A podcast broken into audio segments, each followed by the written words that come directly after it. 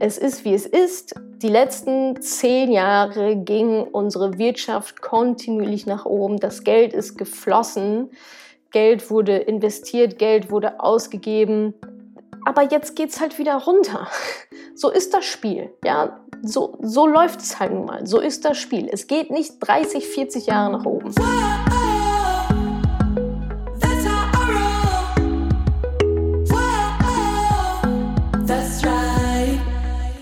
Hallo, ihr Podcast-Pennies. In dieser Folge geht es nochmal um Corona und Krise und was passiert eigentlich gerade. Also Folge zwei. falls ihr die erste Folge noch nicht gehört habt, solltet ihr das auf jeden Fall tun. Da erzähle ich so die Grundsätze überhaupt, was ist eigentlich gerade los und warum.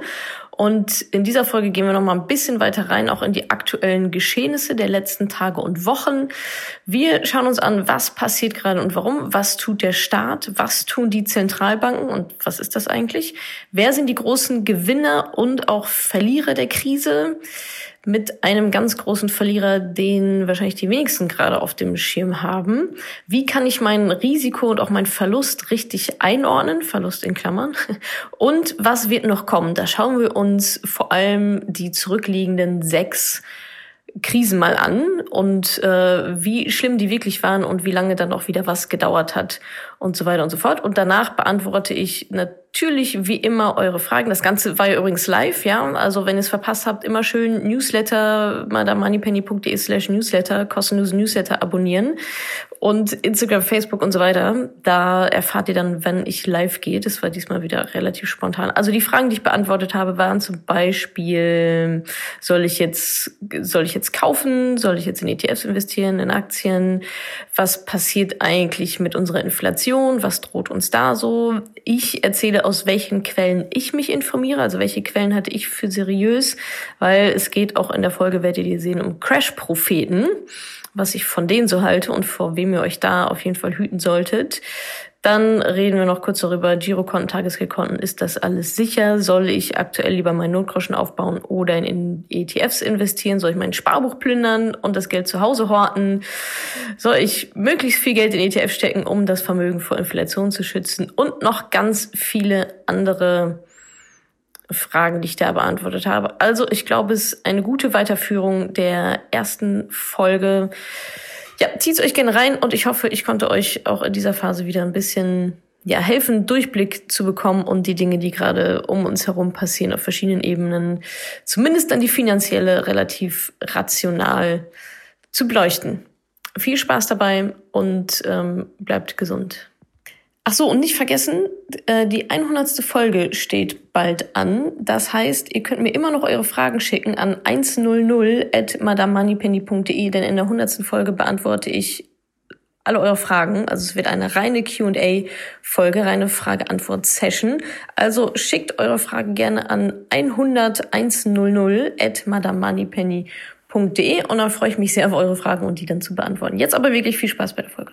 Herzlich willkommen zum nächsten Corona, zum nächsten Corona-Update. Es ist ja nicht so, als wäre das Thema schon durch. Ja, ähm, es geht ja vielleicht gerade erst so richtig los. Dazu kommen wir auch noch. Äh, worüber reden wir heute? Corona-Update Nummer zwei. Nochmal ganz kurzer Abriss. Was passiert und warum? Ist Punkt eins. Punkt zwei. Was tut der Staat in dieser Situation? Punkt drei, was tun vielleicht ähm, andere, jetzt hätte ich was gesagt, Behörden, äh, was tun andere, ja, Player, Instrumente, die was zu sagen haben, zum Beispiel die Zentralbanken, gucken, gucken wir uns an, was ist das überhaupt und warum ist das irgendwie relevant und was machen die gerade? Dann war auch eine Frage von euch, wer sind die großen Gewinner und Verlierer dieser Krise mit einem, äh, einem Überraschungsverlierer wahrscheinlich, den man so noch gar nicht so auf dem, auf dem Schirm hat. Das ist also Punkt 4. Punkt 5. Schauen wir uns nochmal an, wie kann ich mein Risiko und diese vorübergehenden Verluste tatsächlich richtig einordnen und was wird noch kommen. Also ein Ausblick in die Zukunft, wo stehen wir eigentlich gerade, was wird vielleicht unter Umständen noch kommen, was ist vielleicht schon hinter uns. Also nochmal kurzer Abriss, was passiert eigentlich gerade und warum? Das habt ihr wahrscheinlich mitbekommen. Die Märkte sind gerade sehr volatil, wie man sagt. Das heißt, es geht hoch, runter, hoch, runter, eigentlich die ganze Zeit. Achterbahnfahrt, rauf, runter, rauf, runter, mehr runter als rauf. Wobei jetzt ähm, gestern war zum Beispiel ein guter Tag. Ich glaube, Anfang der Woche oder Ende letzter Woche war eigentlich auch nochmal ein ganz guter Tag. Aber man weiß nicht so richtig, okay, war es das jetzt oder sind wir gerade erst am Anfang? Was wird hier eigentlich die nächsten Tage, Wochen, Monate, Jahre vielleicht passieren? Und das sorgt natürlich für eine ganz große es herrscht eine, herrscht eine sehr große Unsicherheit. Das daran, also ja, das, das kann man daran ablehnen, dass es immer hoch runter geht, hoch runter geht. Keiner weiß so richtig, was sollen wir denn jetzt tun und wie wird das Ganze weitergehen? Und warum schwanken Online-Kurse, äh, Online-Kurse. Warum schwanken Aktienkurse? Aktienkurse schwanken immer dann, ähm, wenn eine neue Preisfindung passiert. Und weil ein, ein, ein Aktienkurs ist ja letztendlich einfach nur der Preis einer Aktie. So, und das heißt, wenn die Kurse schwanken, das heißt, irgendwas hat sich beim Preis geändert. Und wann ändert sich der Preis? Wenn Angebot und Nachfrage, wenn da irgendwas passiert. Und aktuell ist es so, deswegen gehen die Kurse tendenziell runter, dass viele Anlegerinnen, Investorinnen sagen, oh nee, ich möchte lieber jetzt verkaufen, das ist mir irgendwie gerade nicht so heikel. Und ich möchte am liebsten, also ich habe es sehr eilig, meine Aktien abzustoßen. Und auf der anderen Seite, durch eben diese Unsicherheit, durch dieses, ich weiß nicht, was passiert, und jetzt nehme ich lieber mein ganzes Geld raus, bevor es komplett weg ist. Was Quatsch ist, kommen wir später nochmal drauf. Aber, und auf der anderen Seite stehen dann Leute, die sagen, pff, ja, ach so scharf bin ich auf die Dinger jetzt auch nicht, aber wenn du mir die zum guten Preis, ähm, zum guten Preis überlässt, dann funktioniert das, denke ich. Dann äh, würde ich den nehmen. Und so passiert also diese Preisfindung. Es ist nicht, dass jetzt mehr Leute verkaufen wollen als kaufen wollen, das ist ein Trugschluss, sondern es muss ja immer eine Transaktion passieren. Auf der anderen Seite muss immer jemand sein, der dir deine Aktien, deine ETFs, was auch immer, ähm, abkauft. Und da entsteht, so entsteht quasi der Preis aus Angebot und Nachfrage. Das ist wie überall anders auch bei anderen Produkten. Ähm, manche sind teurer, manche sind günstiger. Wenn es eine hohe Nachfrage gibt, wenn es wenn viele Leute etwas dringend haben wollen, dann geht der Preis nach oben. Und jetzt gerade passiert eigentlich genau tendenziell das andere, dass ähm, die, die jetzt gerade Aktien halten oder ETFs halten, was auch immer, irgendwelche Finanzassets halten, die an der Börse gehandelt werden, dass die sagen, oh, jetzt möchte ich aber lieber ganz schnell raus. Und so entstehen letztendlich Börsenkurse. Und jetzt gerade sehen wir, es geht runter. Das heißt, die Leute machen eher so, uff, oh, nö, hier nimm du mal. Und auf der anderen Seite die so, oh, naja, weiß ich nicht so genau. Ich gucke mir das so mal an, ja, okay, also zu dem Preis würde ich sie nehmen. Und das ist eigentlich das ganze Spiel. Ja, Angebot und Nachfrage extrem bestimmt von Glauben und Erwartung. Gerade sieht man, wie an der Börse hatte heute Morgen noch ein sehr, sehr interessantes Gespräch. Gerade sieht man an der Börse, dass es extrem von Gefühlen, von Erwartungen, von Glauben abhängt. So, die Börse ist gerade der Wirtschaft voraus. Die Unternehmen haben ja noch gar nicht ihre, ihre Kurs, ihre Umsatzeinstürze oder Gewinneinstürze kommuniziert. Es gibt ja noch gar keine richtigen Zahlen dafür. Was wir natürlich sehen, ist, dass BMW, VW und so weiter die Produktion einstellen. Das heißt, da sind dann die Börsianerinnen, die sagen, oh, oh das sieht nicht gut aus, ganz schnell raus. Die Börse ist aktuell, das sieht man wunderschön in den aktuellen Zeiten, ist der Wirtschaft voraus. Und das alleine nur gestützt auf einen Glauben, der sicherlich einigermaßen berechtigt ist, ja. Ähm, was für Zahlen werden die da schon präsentieren? Aber man sieht sehr, sehr schön, wie schnell die Börse reagiert, ähm, wo die Wirtschaft noch gar nicht so richtig äh, die Zahlen und die Fakten dazu geliefert hat. Also gerade ist alles sehr auf Erwartungen aufgebaut, sehr auf dem Glauben, wie denn die Zukunft denn dann aussehen könnte. Und ja, ihr habt es vielleicht auch mitbekommen, äh, der DAX wird ja dann oft herangezogen. Der DAX ist ja der deutsche Aktienindex. Das heißt, da sind die Aktien abgebildet der 30 größten Aktiengesellschaften. Ja, wer da alles drin ist, ist Adidas, VW, Lufthansa, Bayer und so weiter und so fort. Die sind da drin und wenn man sich dann also den DAX anguckt, dann kann man ganz gut erkennen, ja, okay, wie ist denn so die Stimmung in Deutschland? Was erwartet denn die Börse von der Wirtschaft in Deutschland? Und da ist gerade Talfahrt angesagt. Äh, minus 40 Prozent hat der DAX in den letzten Wochen verloren. Das ist viel, das ist sehr viel, sehr schnell. Jetzt ging es die letzten Tage mal wieder so ein bisschen hoch. Aber warum die Börsen auch so heftig reagieren, ist natürlich, dass die Realwirtschaft ähm, sehr stark betroffen ist von der aktuellen Situation. Also du wisst ja selber, Restaurants schließen, Tourismus kannst du vollkommen vergessen, komplette Eventbranche ist platt. alles, wo Menschen reisen müssen, wo es um Versammlung geht, wo es um Interaktion geht, ist einfach Shutdown. Das heißt, diese kleinen Unternehmen, selbstständigen Angestellten, ähm, ja, stehen gerade vor sehr, sehr großen Herausforderungen, äh, um nicht zu sagen pleiten, wenn der Staat nicht was tut. Und dazu äh, kommen wir nämlich jetzt. Das äh, habt ihr vielleicht auch schon mitbekommen. Was, was tut der Staat? Ja, der, die Aufgabe des Staates ist ja, für innere und äußere Sicherheit zu sorgen und uns als Bürgerinnen und sicherlich auch die Wirtschaft in solchen Zeiten zu unterstützen, dass nicht alles komplett die Biege runtergeht, dass wir nicht zig äh, oder in, wie es in Amerika wäre, Millionen von Arbeitslosen haben, sondern dass der Staat einspringt und sagt, okay, ähm, wir helfen euch da wurde jetzt heute, glaube ich, ähm, äh, beschlossen, dass einen Rettungsschirm geben wird im dreistelligen Milliardenbereich. Ich habe zuletzt was von 156 Milliarden gehört. Das muss jetzt am Freitag nochmal abgesegnet werden. Aber das ist so der Plan, dass der Staat einspringt. Das müssen sie jetzt so langsam wahrscheinlich auch mal tun. Was beinhaltet dieser Rettungsschirm? Ganz verschiedene Sachen unter anderem für ähm, Solo-Selbstständige äh, direkte Hilfen, Einmalzuschüsse, da habe ich jetzt den, den Betrag von 9000 Euro gelesen, für Unternehmen und auch für Selbstständige wird es und wahrscheinlich auch für Privatpersonen bin ich mir gerade nicht so sicher, ähm, dass schuldige, dass schuldige Miete kein Grund zur Kündigung sein darf. Ich weiß gerade nicht, ob das nur für Gewerbeflächen gilt oder auch für alles andere. Ähm, Kurzzeit, äh, Kurzarbeitgeld ähm, gibt es vom Staat. Das heißt, Unternehmen müssen die Mitarbeiterinnen nicht entlassen, sondern können sie erstmal auf Kurzarbeit stellen und der Staat zahlt sozusagen dann das, das Gehalt weiter oder gibt da Zuschüsse. Ähm, es wird wohl eine Steuerstundung geben. Das heißt, Unternehmen brauchen, es, na, man muss ja auch immer so eine Vorauszahlung zahlen und viele haben wahrscheinlich auch noch Steuerschulden, weil das so ein bisschen ja, jetzt muss man die Steuern von vor zwei Jahren oder so halt nachzahlen. Dass es da ein Stundungskonzept gibt, dass es nicht automatisch jetzt sofort alles fällig ist. Ähm, da machen so ein bisschen, macht der Bund so sein Ding, die Länder auch nochmal so ein bisschen anderes Ding zwischendurch. In Bayern ist es zum Beispiel so, bayerische Selbstständige können je nach Zahl der Angestellten, also von 0 bis, ich glaube, 250 oder so, Soforthilfen beantragen äh, in der Range von 5.000 bis 30.000 Euro. Und das sind dann tatsächlich, so wie ich das, wenn ich das richtig verstanden habe, gerade geht es auch so ein bisschen drunter und drüber und die Informationen überschlagen sich. Ähm, so wie ich das verstanden habe, oder das ist jetzt ein Zitat aus der Zeit, ähm, es handelt sich hierbei um einmalige Zuschüsse, die nicht zurückgezahlt werden müssen.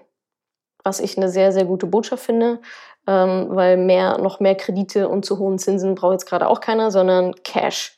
Günstiges, am besten kostenloses Cash ist jetzt gerade gefragt. Und da tut der Staat also gerade einiges. Ich würde sagen, für deutsche Verhältnisse auch relativ schnell. da muss man mal gucken, wie unbürokratisch das dann wirklich alles abläuft. Ähm, aber das hilft natürlich schon mal, sicherlich auch einem Börsen zu sagen, okay, da, da passiert was. Ähm, vielleicht sind die Auswirkungen doch nicht alle so super schlimm. Da, also das war, was macht der Staat? Jetzt kommen wir zu einem weiteren Instrument und zwar die Zentralbanken. Ähm, da haben wir die, die äh, Europäische Zentralbank, die EZB in Europa und die Fed in Amerika.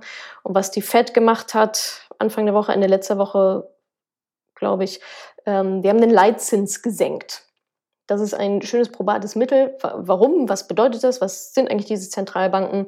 Ähm, die Fed und die EZB beispielsweise sind Zentralbanken und da leihen sich Banken wie die Deutsche Bank, Commerzbank, whatever, die leihen sich da ihr Geld. Das müssen die auch bezahlen bei diesen Zentralbanken.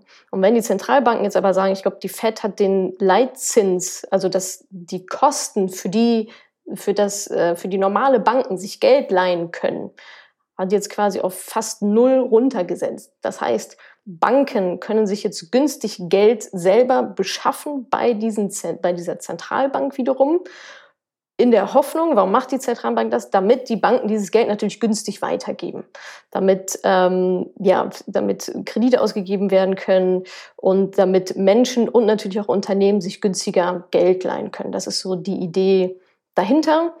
Ähm, hat es was gebracht? Hat es die Börsen beruhigt? Bis jetzt nicht. Das heißt, ähm, wie gesagt, ich glaube, das war letzte Woche, als, als die FED das gemacht haben, die haben relativ schnell reagiert und die Börse hat gesagt so, ja, das ist ja ganz süß, was ihr da versucht, aber wir glauben noch nicht, dass der, dass der Drops damit gelutscht ist. Also es hat nicht die gewünschte Stabilisierung gebracht. Manche sagen sogar, dass es eher noch vielleicht eher für Panik ähm, gesorgt hat. Ihr seht, da sind super viele Emotionen drin, das ist wenig Rationales, was hier gerade passiert. Die EZB hat Staatsanleihen aufgekauft. Was ist das? Eine Staatsanleihe ist quasi, also wie eine Unternehmensanleihe. Ihr könnt euch ja Aktien kaufen von einem Unternehmen. Ihr könnt aber auch einem Unternehmen Geld leihen auf bestimmte Zeit. Das ist dann quasi andersrum. Also ihr gebt sozusagen dann dem Staat einen Kredit, wenn man so will. Das wird dann auch verzinst. Und jetzt hat die EZB Staatsanleihen aufgekauft. Das heißt, diese Staaten bekommen jetzt Geld von der EZB. Das ist gerade am Rande des Erlaubten im Graubereich. Ähm, aber was will man damit halt machen? Die Staaten mit Geld versorgen. Hat jetzt auch ein bisschen zur Erleichterung geführt, gerade in Italien, Spanien und so weiter. Die Staatsanleihen sind tatsächlich ein bisschen hochgekrabbelt. Was das jetzt für langfristige Auswirkungen hat, ob, es das, ob das jetzt sogar schon reicht, weiß man auch nicht. Auch da wieder viele Kritiker, ähm, dass es eigentlich eine Staatsfinanzierung ist, was die EZB eigentlich nicht machen darf. Aber gerade ist ja sowieso irgendwie alles ein bisschen Chaos und jeder versucht zu helfen, wer kann. Wie sich das dann weiterentwickelt, ähm, weiß man noch nicht, aber erstmal so der Abriss, was sich jetzt auch seit dem letzten äh, Video von vor anderthalb äh, Wochen getan hat. Also Kursstürze immer noch, zwischendurch geht es aber immer, äh, immer auch mal ein bisschen hoch. Staat springt ein mit Rettungsschirmen, ähm, hilft gerade Unternehmen und, und kleinen Selbstständigen und die Zentralbanken sind mittlerweile auch eingesprungen und nutzen da ihre Mittel. So, wer sind denn die großen Verlierer und Gewinner bis jetzt dieser Krise? Jede Krise hat ja auch immer Gewinner.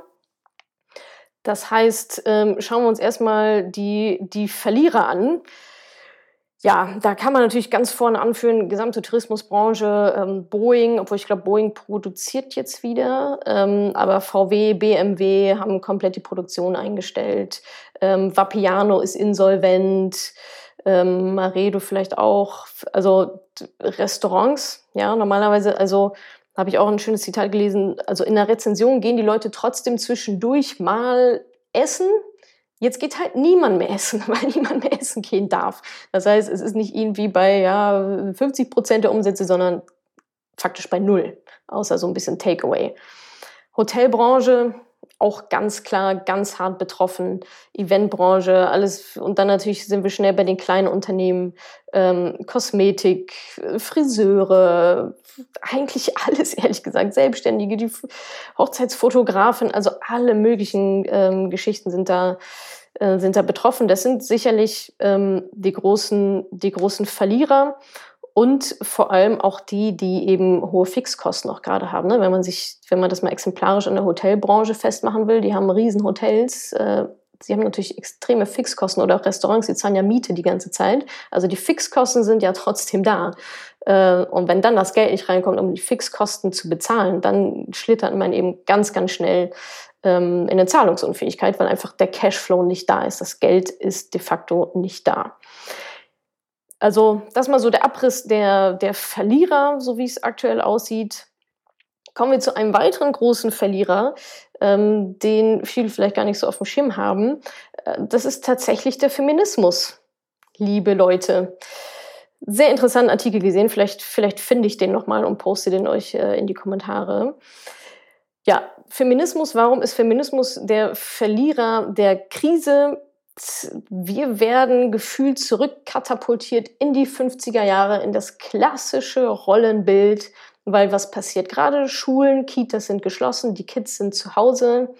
Die Frau, die vielleicht nur in Teilzeit gearbeitet hat, ja, kann dann eigentlich direkt auch ganz zu Hause bleiben, weil verdient ja eh nicht so viel Geld, während der Mann weiter arbeiten geht, was ja tendenziell erstmal gut ist, dass es überhaupt ein Einkommen gibt. Aber da rutschen wir natürlich in Windeseile ganz krass wieder in diese Rollenmuster. Mir hat eine Frau aus der Community geschrieben, also echt Zitat, ich bin jetzt wieder zu 100% Hausfrau und Mutter. Und wie sich das wieder erholt, werden wir dann auch äh, ja irgendwann hoffentlich sehen. Also was steckt eigentlich dahinter? Kinder müssen versorgt werden. Wer bleibt zu Hause? Wer macht jetzt 100% Care-Arbeit? Natürlich, natürlich die Frauen. Wer halt auch sonst. Gleichzeitig auf der anderen Seite in dem Spannungsverhältnis sind es aber auch die Frauen, die gerade in systemrelevanten Berufen arbeiten in der Pflege, als Krankenpersonal und so weiter. Also es ist eine ganz ja, verworrene Situation gerade. Und da frage ich mich schon, okay, was kommt danach? Es gibt ähm, Studien aus der Ebola-Krise, wo das eigentlich genau auch so abgelaufen ist, wie es wie es jetzt gerade passiert. Und auch ein ganz wichtiger Faktor zum Thema Lockdown, Shutdown, alles dazu, wir dürfen nicht raus gepaart mit finanziellen Sorgen, finanzielle Sorgen und überhaupt diese ganzen Sorgen, die wir halt alle gerade haben und dieses nicht rausgehen können, fördert auch einfach häusliche Gewalt. Dazu gibt es auch Studien, dass es ganz schnell nach oben geht. Wenn man auf einem Fleck sitzt und man nicht raus kann, man kann sich nicht auslassen, man kann nicht irgendwie Bier mit den Buddies trinken oder ähm, sind ja nicht nur Männer, die gewalttätig werden, sondern, sondern auch Frauen. Und da kommt so alles aufeinander und das Kind nervt und wir wissen nicht, wie wir die Miete bezahlen sollen und so weiter. Und dann steigt eben auch die häusliche Gewalt. Ähm, das heißt, da ganz großer Appell, umso mehr Augen und Ohren offen halten und entsprechende Hotlines sind immer noch besetzt. Man darf, soll, muss auch in solchen Situationen auch jetzt immer noch die Polizei verständigen. Ähm, also achtet da jetzt umso vermehrter ähm, auf euer Umfeld und auf eure Freunde und Bekannte und Nachbarn. Also ja, einer der ganz großen Verlierer in dieser Krise ist definitiv der Feminismus. Und da müssen wir dann, wenn sich alles normalisiert hat, also auch da umso härter arbeiten, ähm, damit wir die gefühlten Jahre dann auch so schnell wie möglich wieder, ähm, wieder rausholen. Ja, das liegt dann im Endeffekt an uns allen. Kommen wir zu den Gewinnern. Ich habe ja gesagt, jede Krise hat auch immer Gewinner. Ganz vorne habe ich mir aufgeschrieben Amazon ja, Lieferdienste, alle möglichen Lieferdienste, sei es jetzt Amazon oder sei es ähm, HelloFresh oder sei es Lieferando und so weiter. Also alles, was mit Bringdiensten, Dinge bringen, Lieferservice zu tun hat, absolutes High. Amazon stellt Leute ein wie bescheuert, die kommen gerade nicht mehr hinterher. Ähm, machen ja auch in den USA gerade eine recht große Offensive, dass sie sehr viele Leute anstellen, dass sie auch jetzt ähm, besser bezahlen, Leute auch für jetzt die Zeit einstellen von anderen Unternehmen und dann können die wieder in ihre Unternehmen hinterher zurückgehen und so weiter. Also ganz große Aktion gerade da. Ähm, ähnlich in Deutschland. Hier ist Aldi recht weit vorne. Aldi hat gerade einen Aufruf gestartet oder eine Kooperation mit McDonald's, dass die McDonald's-Mitarbeiterinnen ähm, vorübergehend bei Aldi arbeiten können. Also ihr seht, da passiert auch gerade relativ viel Solidarisierung, Essenslieferdienste, Gesundheitsbranche, Medizin, Technik, ja, klar, ähm, wenn die Bundesregierung mal eben 10.000 Beatmungsgeräte bestellt bei Dräger, dann ähm, klingelt dann natürlich die Kasse und damit ein Gewinner. Die ganze Gaming, Entertainment-Branche, Gaming gerät gerade richtig durch die Decke, alle sitzen zu Hause und zocken Fortnite gefühlt. Ähm, und natürlich das Ganze, alles, was mit Online-Kommunikation zu tun hat. Ja? Slack, Zoom, wie sie alle heißen, also Online-Meeting-Plattformen, erleben natürlich auch gerade einen großen Boom. Dann noch ein äh, spannendes Beispiel, wie ich finde, ist Disney. Auf der einen Seite mussten ihre Parks schließen, ja, Disneyland, Disney World, no entry, es fällt gerade komplett flach. Auf der anderen Seite haben sie aber gerade jetzt vor ein paar Tagen ihren Online-Streaming-Dienst gelauncht der, glaube ich, ziemlich gut ankommt, wie ich das so wahrnehme. Also das finde ich ist eigentlich ein ganz schönes, ganz schönes Beispiel von auf der einen Seite total betroffen und richtig fett Verlierer. Auf der anderen Seite durch aber eben online, durch diese Innovationen, und das haben die sich ja schon vorher auch ausgedacht, vor der Krise, ähm, dass da dann quasi die Umsätze dann dennoch reinkommen und durch Innovation einfach eine Weiterentwicklung stattfindet.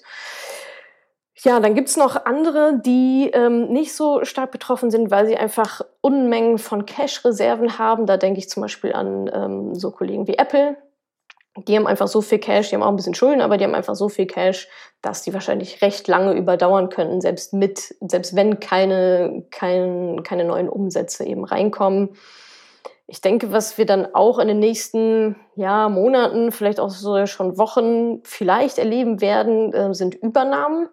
Ja, dass Firmen wie Apple, die jetzt natürlich die Taschen voll haben und dadurch einen extremen Vorteil haben, gegenüber vielleicht Firmen, die gerade ein bisschen schwimmen, ähm, dass die solche Firmen dann aufkaufen, die kurz vor Bankrott stehen und da vielleicht ein Schnäppchen, Schnäppchen sich ranholen. Ähm, ja, bin ich auch gespannt, äh, was da so kommt in nächster Zeit. Es bleibt auf jeden Fall interessant, es bleibt spannend, es ist sehr, sehr viel Dynamik natürlich weiterhin im Markt. Okay, das waren die Verlierer und Gewinner. Jetzt hatte ich noch gesagt, einmal Risiko und Verlust in Anführungsstrichen richtig einordnen. Was meine ich damit? Wir gucken ja jetzt alle gerade extrem auf den, ähm, auf den Aktienmarkt und auf die Börse und wie das da alles runterrauscht. Aber ich möchte das Ganze nochmal auf, eine, auf ein höheres Level heben und in einen größeren Kontext einordnen. Denn also erstens mal zum Thema Verlust. Verlust hast du erst gemacht, wenn du verkaufst. Ja, die, gerade passiert nichts anderes, als dass die Kurse runtergehen und dein Depot rot ist. Das ist aber nur virtuell, das ist vorübergehend. Wenn du aber natürlich verkaufst, dann hast du den Verlust realisiert, hast für 100 gekauft, für 50 verkauft, 50 Euro Verlust gemacht. So baut man sicherlich kein Vermögen auf. Wenn es aber von 100 runtergeht auf 50, so wie meinetwegen jetzt gerade, und du aber nicht verkaufst, sondern hältst, hältst, hältst, hältst, hältst, in dem Glauben, dass es irgendwann wieder hochgeht, ja, wenn die Erde nicht vom Erdboden verschluckt wird, wenn, unsere Wirtschaft weiter existiert und sich erholt, ähm, wovon wir jetzt mal alle, denke ich, ausgehen, außer Crash-Propheten, kommen wir später auch noch drauf, ähm, dann gibt es gar keinen Grund für dich zu verkaufen, sondern dann hältst du, hältst du, hältst du, bis es irgendwann hier oben ist, bei 200, 300, 500 und lachst dich scheckig über die Leute, die für 50 verkauft haben mit einem Verlust. Also so viel nochmal, um das Thema Verlust einzuordnen. Gerade macht niemand Verlust, der nicht verkauft. Punkt. Deswegen verkaufen wir auch nicht, weil wir keinen Bock auf Verlust haben. Wir wollen ja Gewinne machen. Wenn wir jetzt aber diesen, diesen, äh, diesen, den Aktienmarkt oder diese Aktieninvestitionen oder meinetwegen auch sämtliche Finanzassets ähm, mal einordnen in den Gesamtkontext deines Lebens, deines gesamten Universums, deiner wirklich allen Vermögenswerte, dürfte das einen relativ kleinen Teil ausmachen. Ja, vielleicht um euch besser zu fühlen, überlegt doch mal, macht doch mal eine Nettovermögensaufstellung, also was habe ich alles und was schulde ich alles? Und zieht dann mal die Linie, also was habe ich alles, was habe ich an Vermögenswerten, was ich im Zweifel auch zu Cash machen könnte. Ja, das sind irgendwelche äh, Lebensversicherungen vielleicht, vielleicht äh, eine, eine Immobilie, ein Eigenheim, ähm, Bankguthaben, also das alles mal drauf, also auf die eine Seite, auf die andere Seite stellen und dann mal unterm Strich gucken, okay, was ist da eigentlich und welch, welcher Anteil haben da wirklich meine Aktieninvestments? Wie viel ist das wirklich, was mir da gerade solche Sorgen bereitet? Dann werdet ihr sehen, das ist nicht so viel. Lasst das 15 Prozent vielleicht sein, weil was da nämlich auch reingehört in euer Nettovermögen und jetzt wird's eigentlich, kommen wir eigentlich zum Kern des Ganzen, ist dein Humankapital. Das ist immer noch dein größter Vermögenswert, bist immer noch du selbst. Ich predige es seit Jahren und es ist war noch nie so wichtig wie jetzt. Dein Humankapital. Das sind zig, hunderttausende Euro, vielleicht sogar Millionen dessen, was du, was du quasi wert bist, welchen Wert du lieferst. Welchen Wert lieferst du durch deine Arbeit? Ähm, wie viel Gehalt wirst du bekommen im Laufe des Lebens? Oder ähm, wie, was, was ist dein Businesswert, dein Unternehmenwert? Wenn du das alles mal, also nicht nur auf die Aktie gucken, sondern erweiterst und siehst dann auf einmal, krass, also so viel ist jetzt dann tatsächlich doch wieder nicht. Äh, dann kann das, denke ich, auch nochmal sehr beruhigend wirken, weil wir jetzt natürlich gerade alle den Fokus haben, weil da was passiert. So, da Aktien, da passiert irgendwas. Oh, Panik, Panik, Panik. Aber eigentlich dürfte dein Depot nur ein relativ kleiner Teil dessen sein, was dein gesamtes Vermögen eigentlich ausmacht da mal reinzugucken, lohnt sich, glaube ich, um vielleicht auch noch mal ein bisschen beruhigter zu werden, ähm, weil die See wird ja aktuell nicht ruhiger, sondern eher ein bisschen rauer. Also ähm, ja, schaut doch vielleicht da noch mal rein, um noch mal das Big Picture zu machen. Also damit haben wir jetzt auch Risiko und Verlust richtig einordnen. Das war mir noch mal wichtig. Was wird kommen? Tja, laut der Crash-Propheten, zu dem wir gleich noch kommen, äh, kommt natürlich die absolute Apokalypse. Was bei sowas hilft, ist einfach mal, sich Statistiken anzugucken, Daten anzugucken aus der Vergangenheit. Also, wie sind denn die letzten Weltwirtschaftskrisen, die großen Crashes abgelaufen? Und da gibt es einen wirklich grandiosen Blogartikel von Gerd Kommer, ähm, aus dem ich das jetzt hier mal so ein bisschen zitiere. Da gibt es eine tolle Tabelle. Ähm, Gerd Kommer einfach mal googeln, der hat einen super tollen Blog, meldet euch für den Newsletter an. Ähm, also der geht da wirklich sehr, sehr, wie er es immer macht, auch in seinen Büchern, absolut so rational an die Dinge ran und ähm, erstellt so Tabellen beispielsweise, in denen halt die verschiedenen Crashes einfach mal ähm, äh, äh, ja, aufgelistet werden. Und da wird, äh, werden verschiedene Dinge klar. Also erstmal, nach jeder Krise kommt auch wieder ein Hoch, wie schon gesagt. Und dann ähm, hat er hier aufgezählt, also wir gehen hier vom Ersten Weltkrieg über große Depression äh, 1929, Zweiter Weltkrieg, Ölkrise 73, Dotcom-Crash 2000, große Finanzkrise ab 2008. Das sind so die letzten sechs großen Krisen, ähm, die wir uns, die er sich angeschaut hat. Da werden ein paar Sachen klar. Zum ersten, Dauer bis zum Tiefpunkt. Ja, es gibt ja einige, die sagen, oh, der Tiefpunkt ist erreicht, das war schon. Dauer bis zum Tiefpunkt ist durchschnittlich 2,9 Jahre. Wobei man sagen muss, dass da äh, Erster Weltkrieg und Zweiter Weltkrieg natürlich die Statistik extrem, extrem nach, nach unten ziehen. Wenn wir uns mal angucken, Dotcom-Crash, Dauer bis zum Tiefpunkt war da 2,4 Jahre und große Finanzkrise 2008, ähm, Dauer bis zum Tiefpunkt 1,2 Jahre. Ja, jetzt könnte man sich überlegen, okay, wann hat die Corona-Krise denn wirklich angefangen? So richtig, so super viel weiter als in Wochen oder sagen wir mal zwei Monate sind wir da noch gar nicht. Das heißt, man könnte die Theorie vertreten, okay, das wird jetzt irgendwie alles noch, geht jetzt noch ein bisschen sukzessive runter, bis der Boden erreicht ist und dann geht es sukzessive wieder hoch. Ja, das ist jetzt natürlich nur Vergangenheit. Wie die Zukunft wird, weiß kein Mensch. Aber trotzdem finde ich das ja relevant. Warum sollte es diesmal alles so unglaublich anders sein? Also könnte man davon ausgehen, dass Dauer bis zum Tiefpunkt vielleicht auch in dieser Krise irgendwo zwischen 1 und 2,5, 2 Jahre oder so liegt. So, dann haben wir hier den maximalen kumulierten Verlust. Ja, also von Höhepunkt bis runter. Ihr habt zum schlechtesten Zeitpunkt gekauft und zum schlechtesten Zeitpunkt quasi verkauft. Ähm, ist durchschnittlich 54 Prozent der letzten sechs Crashs durch die Bank ähm, gerieben. Dotcom-Crash waren 49 Prozent und äh, Finanzkrise 2008 waren 55 Prozent. Und so ungefähr, ich habe vorhin gesagt, der DAX hat so 40 Prozent, ist ja schon abgeschmiert. Also in dem Bereich bewegen wir uns, ähm, beziehungsweise ja, waren die vorigen Crashs sogar noch ein bisschen, bisschen tiefer. Wobei das, was, worüber wir gerade reden, ist der globale Aktienmarkt. Ja, also MSCI World, Emerging Market, also die komplette global über alle verschiedenen Länder hinweg, nicht nur der DAX. So, und dann, jetzt wird es aber auch spannend. Rendite, kumulierte Rendite 24 Monate ab dem Tiefpunkt. Ja, wir haben gerade gesagt, große Finanzkrise 55 Prozent runter. Wups. Das war der absolute Tiefpunkt. Dann Rendite, also innerhalb von zwei Monaten nach dem Tiefpunkt, 91 Prozent. Also wieder ganz gut hoch. Jetzt muss man das natürlich in Relation setzen. Ähm, wenn es 55 Prozent runtergeht, muss es, reicht es nicht, um 50 Prozent wieder hochzugehen, sondern ihr müsst um 100 Prozent hochgehen. Ja, macht ja Sinn. Also erst ist die 100 ist der Ausgangspunkt, dann geht es 50 Prozent runter auf 50. Und wenn ihr jetzt sagt, oh, okay, dann brauche ich nur 50 Prozent wieder hoch, na, was sind denn 50 Prozent von 50? 75. Also, dann, also 25, dann seid ihr bei 75. Das heißt, übertragen. Es dauert ungefähr zwei Jahre mit der kumulierten Rendite, bis man dann wieder quasi auf Null ist. Und jetzt wird es aber auch nochmal gut, weil kumulierte Rendite 60 Monate ab Tiefpunkt, also nochmal ein paar Jährchen weitergedacht, da sind wir dann bei 134 Prozent. Ich glaube, den letzten Satz muss ich nochmal wiederholen. Also kumulierte Rendite 60 Monate ab Tiefpunkt. Das heißt, da sind wir dann noch ein bisschen, äh, noch ein bisschen weiter in den Jahren, sind wir dann bei 134 Prozent. Also ja, es geht tief runter.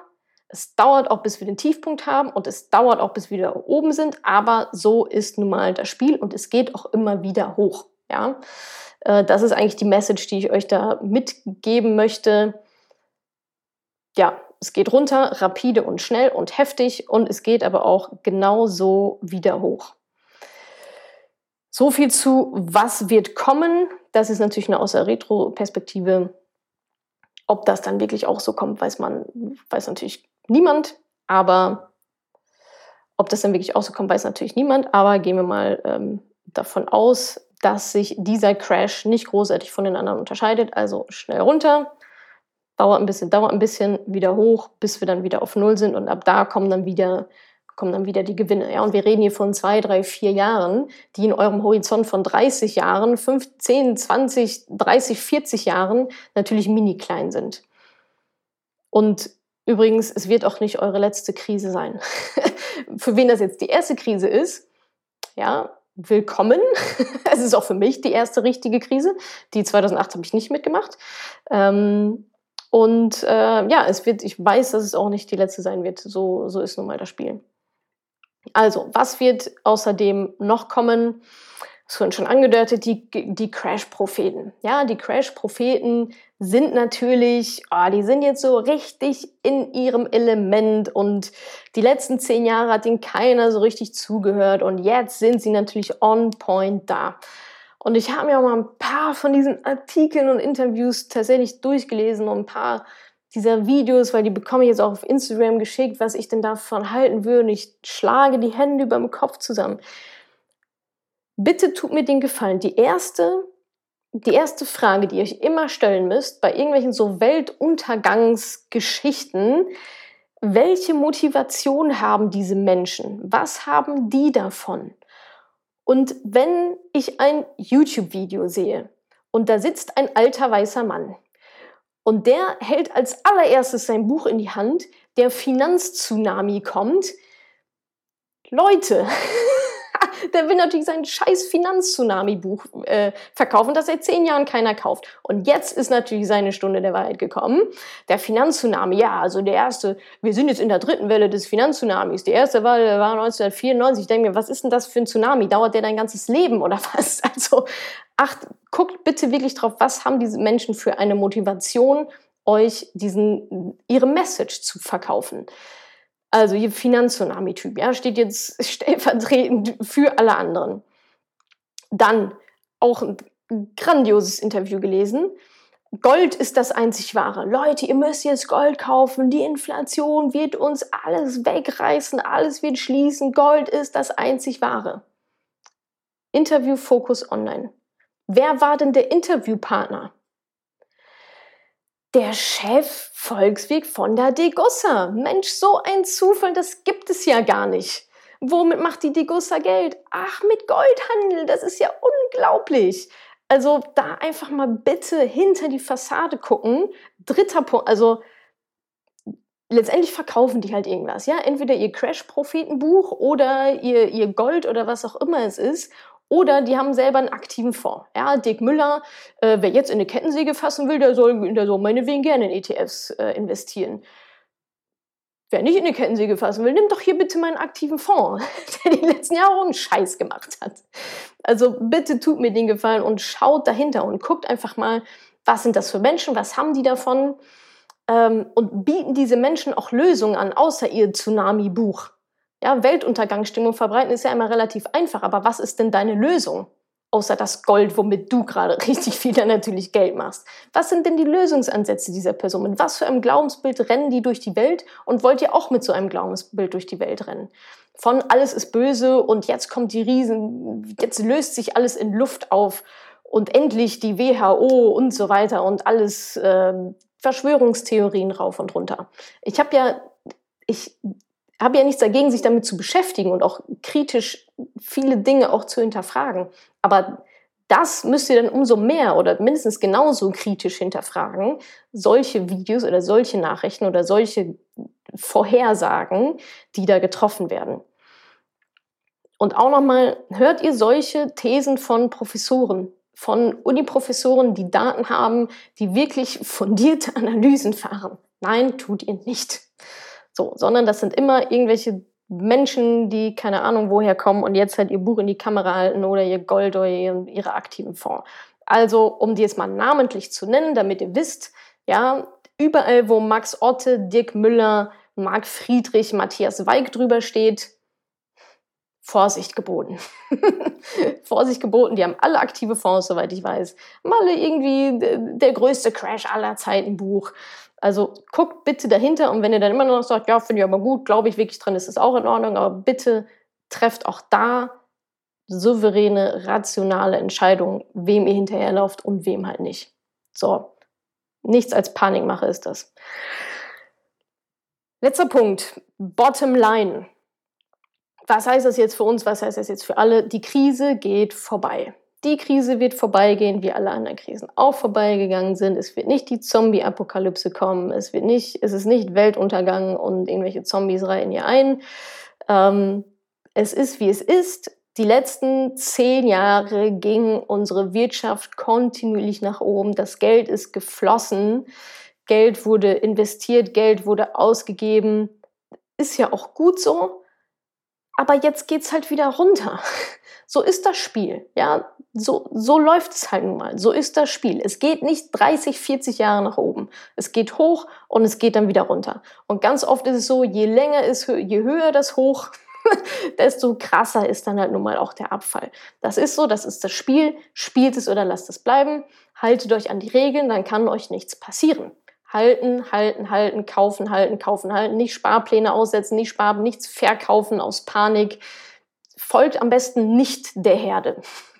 Folgt nicht der Herde. Buchtipp, Psychologie der Massen. Da, das ist genau das, was jetzt gerade passiert. Lehnt euch zurück, beobachtet die ganze Situation vom Spielfeldrand aus, lasst sich die Leute die Köpfe einhauen, ihr sitzt da und fahrt einfach komplett strategisch richtig, rational richtig euren Schuh und dann kann euch nichts passieren. Schmerzensgeld habe ich noch. Ja, so ist es. Das hat, glaube ich, auch Costoliani gesagt, das ist so eine Börsenweisheit. Geld an der Börse ist Schmerzensgeld. Ja, erst kommen die Schmerzen, dann das Geld. Und genauso ist es jetzt. Da müssen wir jetzt durch. Das tut weh auf den ersten Blick. Aber am Ende des Horizonts kommt das Geld und ihr werdet viel, auf lange Zeit sehr viel mehr Gewinne machen, als ihr jetzt in diesen Wochen, Monaten an Einbußen ähm, ja, befürchten müsst oder ja, haben werdet.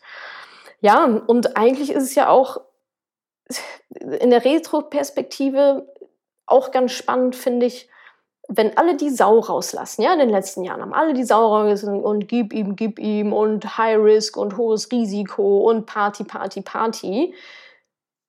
Wenn man da genau das Gegenteil gemacht hat, eben nicht die Kohle raus, wie sie reingekommen ist, sondern gespart hat, dann hat man jetzt einfach einen sehr, sehr großen Vorteil, nämlich Cash, Existenzsicherung oder darüber hinaus eben sogar noch Cash, um investieren zu können auch da wieder nicht der Herde folgen, sondern eigentlich genau das Gegenteil machen. Wenn die Korken knallen, dann sind wir ruhig. Und äh, wenn alle irgendwie in Panik verfallen, dann sind wir auch ruhig und geben unser Geld rein, was wir die letzten Jahre gespart haben, als alle Champagner gesoffen haben. Nichts gegen Champagner, kann man sich auch mal gönnen, aber schön die Waage halten. Also in guten Zeiten wird für schlechte Zeiten vorgesorgt. Und das ähm, haben, glaube ich, viele Unternehmen und wahrscheinlich auch Privatpersonen in den letzten Jahren leider so ein bisschen ja, verpasst. Und ja, wie gesagt, wir werden diese Krise überstehen und vor allem auch, gerade für diejenigen, äh, für die es jetzt die erste Krise ist, wir werden alle sehr gestärkt aus dieser Krise hervorgehen. Ja, das ist jetzt, da müssen wir jetzt einmal durch, aber wir entwickeln uns gerade so viel. Wir haben gerade, also das ist ja genau das, was man einmal erfahren muss. Das sind Erfahrungen, die wir gerade sammeln. Ihr lernt wahrscheinlich sehr, sehr viel über euch selber gerade. Ich auch über mich ähm, generell in dieser Panikzeit und auch in dieser Krisenzeit. Und was soll danach noch kommen? Dann habt ihr einmal eine riesen fette Krise mitgemacht und bei der nächsten denkt ihr euch, pff, das soll jetzt alles gewesen sein. Haben wir alle schon mal durchgemacht. Da muss hier schon mehr einfallen lassen. Liebe Welt, liebe Wirtschaft. Also Nehmt es als Erfahrung, nehmt es als Chance zu lernen und gestärkt aus dieser Krise herauszugehen, was nämlich zum nächsten Punkt bringt. Investitionen ins Humankapital sind immer noch, ist immer noch die beste Investition. Vorausgeschickt Aktien, ja, Aktien waren, sind und werden auch in Zukunft die renditestärkste Anlageklasse sein gegenüber allem anderen, auch Gold und Immobilien und so weiter und so fort genauso wichtig, wenn nicht sogar wichtiger ist Investition in euer Humankapital. Das ist jetzt genau die richtige Zeit. Investiert in euch, investiert in euer Wissen, sammelt Erfahrung, baut Netzwerk auf, überlegt euch neue Business-Ideen, positioniert euch, stellt euch die großen Fragen, versucht diese großen Fragen zu beantworten und schöpft Energie aus dieser panischen Zeit, wenn alle kopflos durch die Welt rennen, ähm, macht auch da genau das Gegenteil, bleibt ruhig, seid besonnen und überlegt euch, okay, was heißt das jetzt für mich? Was lerne ich daraus? Was lerne ich auch daraus in der Retro-Perspektive aus den letzten Jahren vielleicht. Ja, vielleicht hätte ich doch mal mehr Geld sparen können, vielleicht wäre das eine ganz gute Idee gewesen. Aha, okay, Memo to myself, ab jetzt machen wir das. Also versucht das auch finanziell zu reflektieren, was hier gerade passiert und auch eure ganz persönlichen Learnings ähm, daraus zu ziehen. So, das war der Teil. Was haben wir gemacht? Was passiert gerade und warum? Kurse ähm, sind sehr zittrig, sehr volatil, Börse rauscht ab große Angst, große Unsicherheit vor den wirtschaftlichen Folgen des Coronavirus. Was tut der Staat? Pustet Kohle raus, Soforthilfen, Zuschüsse und so weiter und so fort. Ein riesen Milliardenpaket ist da gerade in der Pipeline, muss Freitag noch vom Bundesrat abgesegnet werden. Ähm, was tun die Zentralbanken? Haben den Leitzins gesenkt, damit Geld günstiger wird. Ähm, die EZB kauft, hat Staatsanleihen gekauft, um die Staaten mit Geld zu versorgen.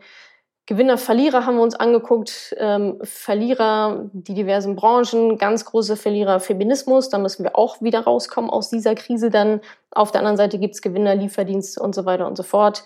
Ähm, wir haben Risiko und Verluste richtig eingeordnet. Nicht nur auf die Aktien gucken, sondern auf euer gesamtes Vermögen. Und da zählt ihr auch mit dazu, euer Humankapital, in das ihr jetzt hart investieren müsst. Und äh, wir haben uns angeguckt, die letzten Crashes und was jetzt noch so kommt. Ja, es geht runter, runter, runter, vielleicht auch eine relativ lange Zeit. Dann geht es aber auf der anderen Seite genauso schnell und so steil wieder, wieder hoch in den nächsten Jahren, die dann noch so kommen. Diesen langen Atem muss man haben. Bei Crash-Propheten, die werden tendenziell mehr werden in den nächsten Monaten, nicht weniger. Achtet darauf, wer hat was davon? Verkaufen die ihr Gold selber? äh, haben die irgendein tolles Buch in der Pipeline, Crash-Buch? Haben die selber aktive Fonds, in die sie sich äh, rein, reinschleusen möchten? Also hinterfragt eben auch genau diese Personen. Ähm, jede Krise geht vorbei. Ach, ein Zitat habe ich noch. The four most dangerous words in investing are This time it's different. This time it's different. Es ist nicht anders. Es ist jetzt nicht anders als in den anderen Krisen. Und wir werden uns wiederholen und gestärkt daraus hervorgehen. Und damit kommen wir jetzt zu euren Fragen. Damit kommen wir zu euren Fragen. Was soll ich jetzt kaufen? Soll ich jetzt in ETFs oder Aktien investieren? Ist jetzt der richtige Zeitpunkt? Ja, nein, vielleicht soll ich jetzt kaufen? Also, bevor ihr jetzt auch nur irgendetwas macht, also alles, was ich für Verkaufen gesagt habe, nicht panisch verkaufen, gilt auch fürs Kaufen. Jetzt auch nicht panisch kaufen. Ich habe gerade gesagt, ähm, wenn sich diese Krise so verhält wie die anderen davor, dann haben wir noch, noch ganz gut Zeit, um nochmal nachzukaufen. Das heißt, bitte auch da jetzt nicht panisch kaufen und jetzt ist der Zeitpunkt jetzt müssen wir alle rein, weil jetzt ist es so günstig und, und so weiter und so fort der erste Schritt ist immer noch die Wissensaneignung, weil wenn ihr genau das jetzt macht, sagt, ach ja, Buch brauche ich nicht lesen, ja, Natascha ETFs, ich google mir hier mal drei bis 18 zusammen und dann schmeiße ich mal mein letztes Geld, was ich da jetzt so habe, schmeiße ich da mal rein. Ihr werdet in zwei Wochen genau das gleiche machen wie alle anderen. Ihr werdet panisch verkaufen, weil ihr keinen Plan habt, was zur Hölle ihr da eigentlich getan habt. Also bitte, bitte, bitte, eignet euch vorher, jetzt ist die perfekte Zeit dafür, eignet euch dieses Wissen an. YouTube, Blogs, Bücher, Podcasts, was auch immer, aber nichts von diesen Crash-Propheten. Kein Stress, ja, kein Stress. Und der Einstiegszeitpunkt ist auch nicht so super relevant für die nächsten 30 Jahre. Ja, auch eine Börsenweisheit, it's time, not timing. Es kommt auf die Zeitspanne an und nicht so sehr auf den Einstiegszeitpunkt.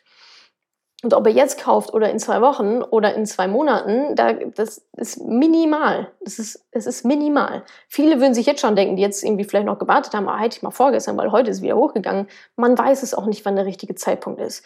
Aber letztendlich ist immer der richtige Zeitpunkt, sich damit auseinanderzusetzen, sich das Wissen anzueignen und dann mit seiner eigenen Strategie, nach seinem eigenen Risiko dass man, dass ihr euch analysiert, weil das ist nämlich genau das, was jetzt gerade passiert. Leute sind zu viel Risiko eingegangen, bekommen Panik und müssen das Geld wieder rausziehen.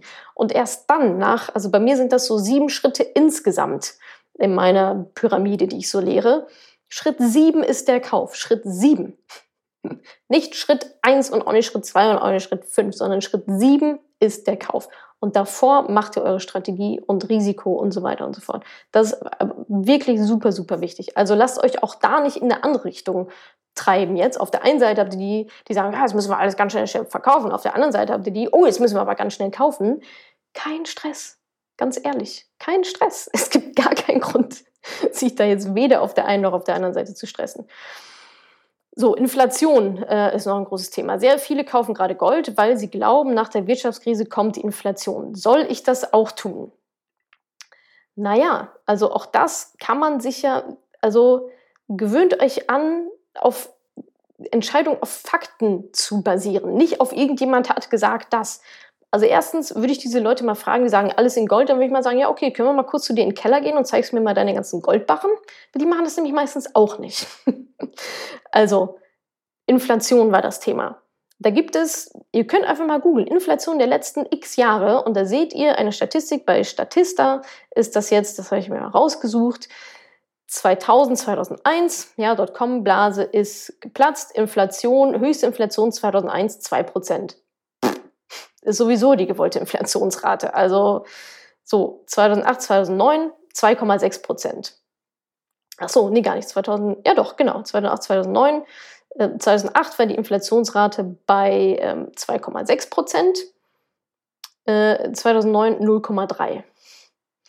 So, und jetzt äh, 2019 war die Inflationsrate bei 1,8. Also auch da rückblickend no evidence, keine Beweise, Belege, Fakten dafür, dass jetzt in der nächsten Zeit die Hyperinflation kommt und wir alle nur noch mit Gold bezahlen.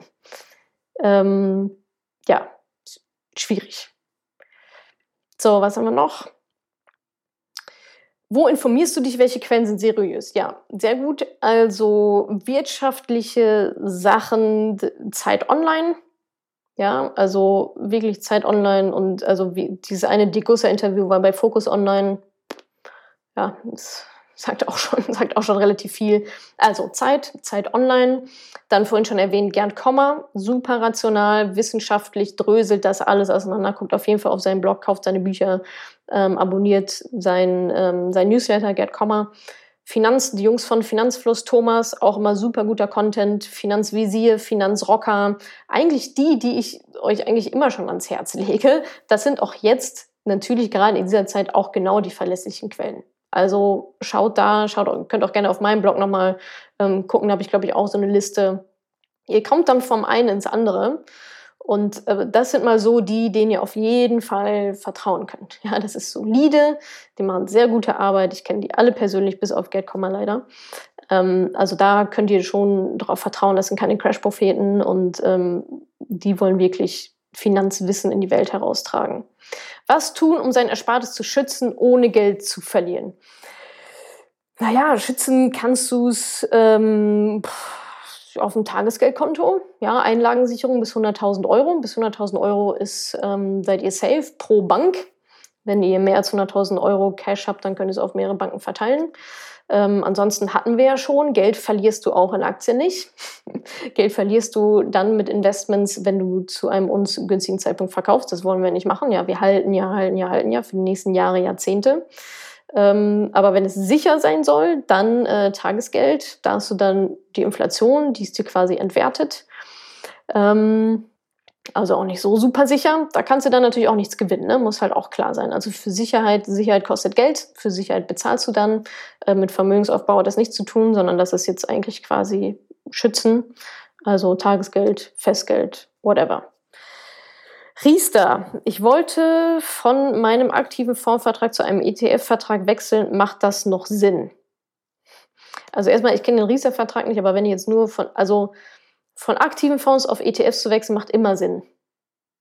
Punkt. Weil aktive Fonds einfach sehr, sehr viel teurer sind und in der Regel schlechter performen.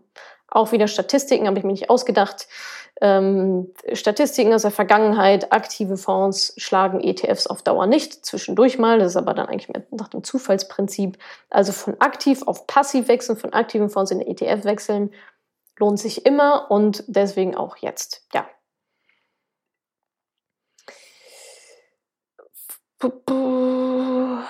Was mache ich als Freiberufler, wenn alle Einnahmen weggebrochen sind? Naja, ich hatte ja schon erwähnt, dass es Hilfen vom Staat gibt. Also das wäre mal der erste Punkt, den ich dir ans Herz legen würde, sich dazu informieren, was für Soforthilfen du bekommen kannst, wie viel Cash oder Steuerstundung oder was auch immer da für dich ähm, relevant ist. Ansonsten der nächste Money Talk, ersten Mittwoch pro Monat ist ja mal Money Talk, was ja dann auch schon wieder nächste Woche Mittwoch ist, ähm, wird das Thema sein, äh, selbstständig durch die Krise. Das heißt, da werde ich nochmal dediziert auf Selbstständige eingehen, Freiberufler eingehen, wie ihr ähm, durch diese Krise kommen könnt, was ihr tun könnt, wofür ihr sie jetzt auch nutzen könnt. Jetzt Erste-Hilfe-Pakete natürlich nutzen und ähm, ja, alles, alles weitere erzähle ich dann gerne, äh, erzähle ich dann gerne nächsten Mittwoch im Money Talk. Sind Girokonten und Tagesgeldkonten sicher vor der Krise? Genau, Einlagensicherung bis 100.000 Euro. Seid ihr safe? Aktuell lieber Notgroschen weiter aufbauen oder in ETFs investieren? das ist natürlich eine, also ich bin immer Fan von Notgroschen, ja. Ich glaube, das merken gerade auch viele oder ich bekomme tatsächlich auch sehr viele Nachrichten, die sehr, sehr froh sind, dass sie einen Notgroschen aufgebaut haben in den letzten Jahren. Ähm, wenn du äh, jetzt schon einen Notgroschen hast und der schon einigermaßen befüllt ist, ähm, spricht meiner Meinung nach nichts dagegen, auch klein anzufangen, in ETS zu investieren, in kleinen Tranchen, vielleicht 25 Euro pro Monat oder so, aber nur dann, wenn du das Geld wirklich nicht, wirklich nicht brauchst. Es kommt aber auch da wieder super auf die individuelle Situation an, gerade jetzt. Ja, ich bin freiberuflich und äh, es kommt kein neues Geld rein. Soll ich dann meinen Notgroschen aufbauen oder in ETFs investieren? Ja, bitte spare deinen Notgroschen an. Wenn du sagst, ja, ich bin hier irgendwie öffentlicher Dienst oder verbeamtet, mir kann eh nichts passieren, ist gerade langweilig, aber ich habe jetzt meinen Notgroschen noch nicht. Ja gut, dann spricht auch nichts dagegen, schon mal ein bisschen in ETFs zu investieren. Aber bitte Angst und Gier das sind eure Feinde bei Investitionen. Die einen sind gerade panisch vor Angst, die anderen sind gerade panisch vor Gier und beides ist nicht gut. Eins nach dem anderen, Schulden abbauen, Notgroschen aufbauen, Wissen aneignen, dann investieren und nicht irgendwie großartig andersrum. Sollte ich jetzt meine Sparbücher plündern und das Geld zu Hause horten? Warum solltest du das tun? Warum? Was, was hast du denn davon? Wie gesagt, Einlagensicherung 100.000 Euro.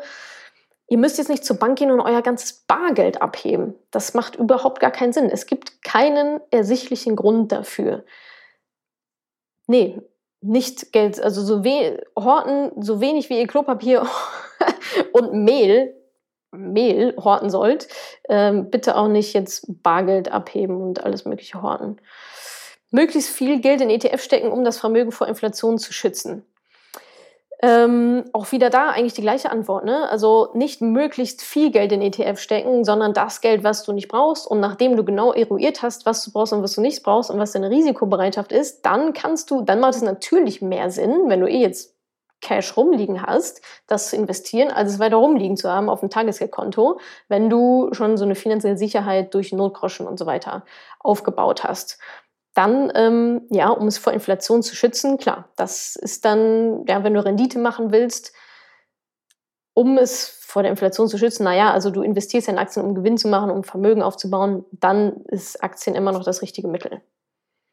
Ah ja, wie groß soll der Notgroschen sein?